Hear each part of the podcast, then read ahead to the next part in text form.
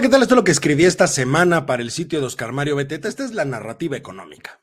Decía el gran McCraft, no hay nada más importante que el bienestar de las personas. Enfocar esfuerzos en algo distinto es de locos.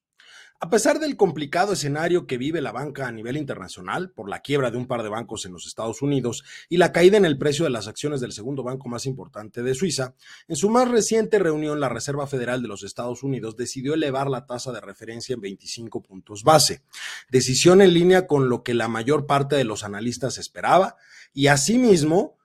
dio a entender que es muy probable que el ciclo alcista que busca controlar la inflación llegue a su fin en el corto plazo. Con este incremento, la tasa de referencia en los Estados Unidos se encuentra en un rango entre el 4.75 y 5%, el nivel más alto que ha tenido desde septiembre del año 2007.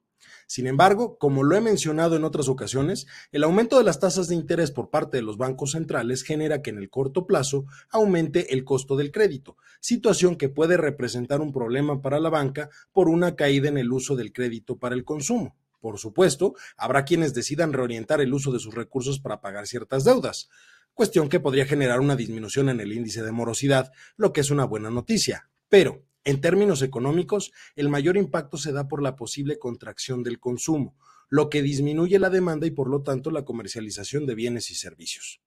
A pesar de lo anterior, la decisión de la Reserva Federal está en línea con lo que han realizado otros bancos centrales, como es el caso del Banco de Inglaterra, que recientemente elevó la tasa de referencia hasta un nivel de 4.25%, mientras que el Banco Central Europeo hizo lo propio, pero con un aumento de 50 puntos base. Dichas decisiones mandan un mensaje muy claro a los mercados. Se va a privilegiar en todo momento el combate a la inflación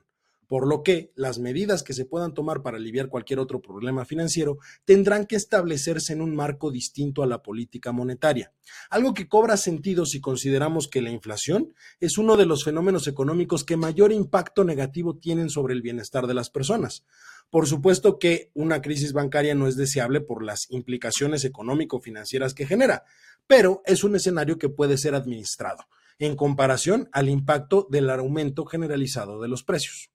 En el caso de México, en la reunión de política monetaria que se realizará en los próximos días, se espera que el Banco Central mexicano tome la decisión de elevar la tasa de interés en 25 puntos base.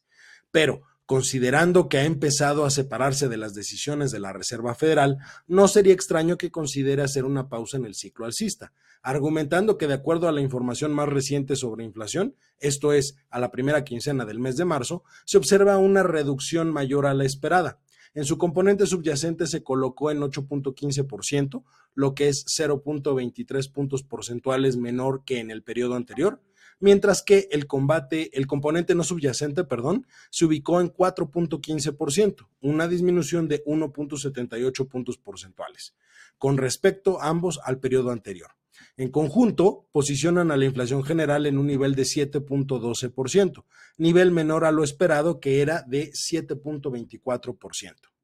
En resumen, la principal prioridad económica a nivel internacional continúa siendo la inflación. Aun cuando se puede hablar del fin del ciclo alcista en el corto plazo, bien podría no ser así, pero lo importante es que se están tomando medidas específicas para combatir este fenómeno económico. Después de todo, con cada incremento en el precio de los alimentos se amplía la brecha de desigualdad y, en el caso de una economía donde prácticamente el 50% de la población se encuentra en algún nivel de pobreza, es una situación que no puede ser admisible.